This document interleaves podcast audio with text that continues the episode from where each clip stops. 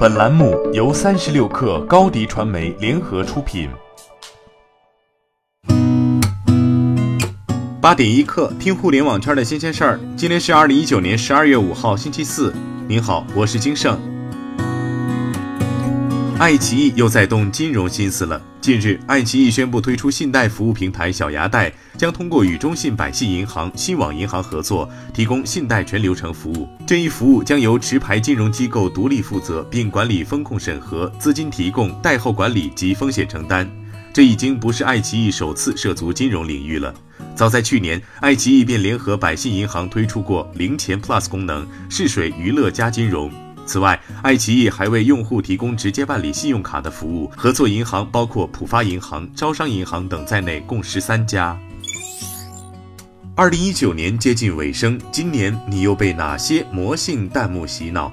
哔哩哔哩昨天发布了二零一九年年度弹幕 AWSL，意思是啊我死了的首字母。这也是 B 站第三年进行年度弹幕盘点。此外，泪目、名场面、妙啊、逮虾户、欢迎回家等弹幕也入选今年十大弹幕热词。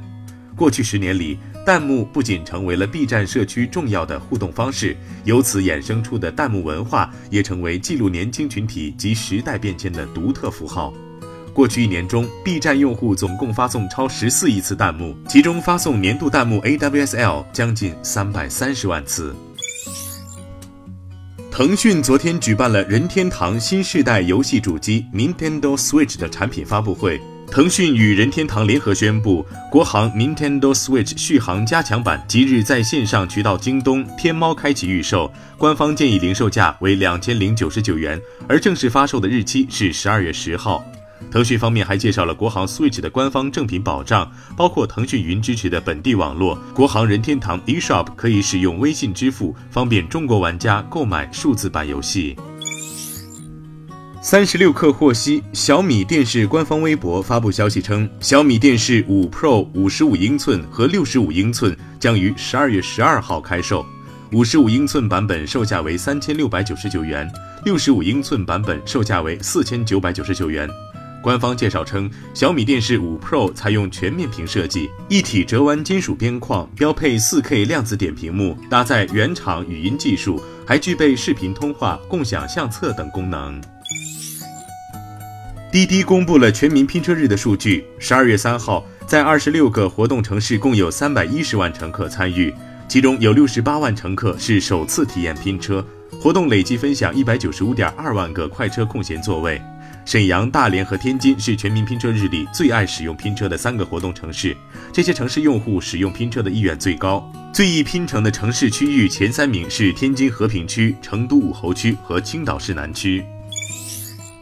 连锁便利店便利蜂近日在天津推广蜂超市业务，蜂超市主要经营品类为生鲜，此外还包含肉禽蛋品、粮油、速食、零食、日用百货、酒水饮料等品类。线上蜂超市的商品在消费者当天晚上九点前下单后，由附近仓库配送至门店，由店员进行分装后放置于店内。用户次日十二点后可前往提货，需要出示二维码等信息，由工作人员配齐订单商品并拍照存档后交至用户手中。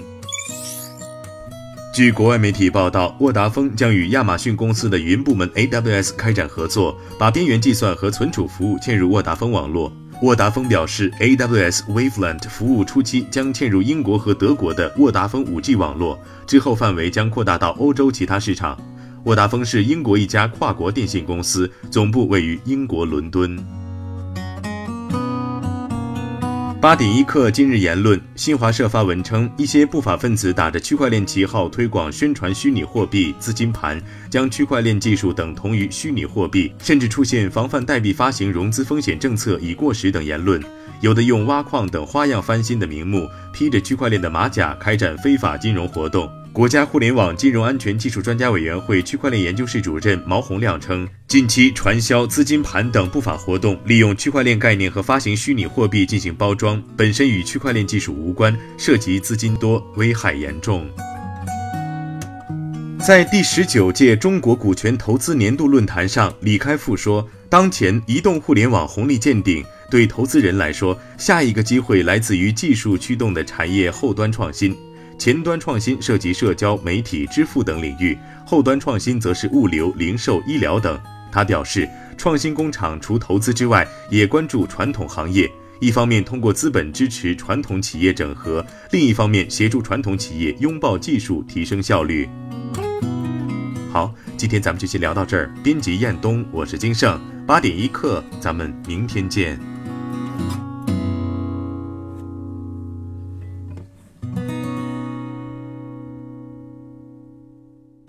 欢迎加入三十六课官方社群，添加微信 baby 三十六课 b a b y 三六 k r。获取独家商业资讯，听大咖讲风口，聊创业，和上万课友一起交流学习。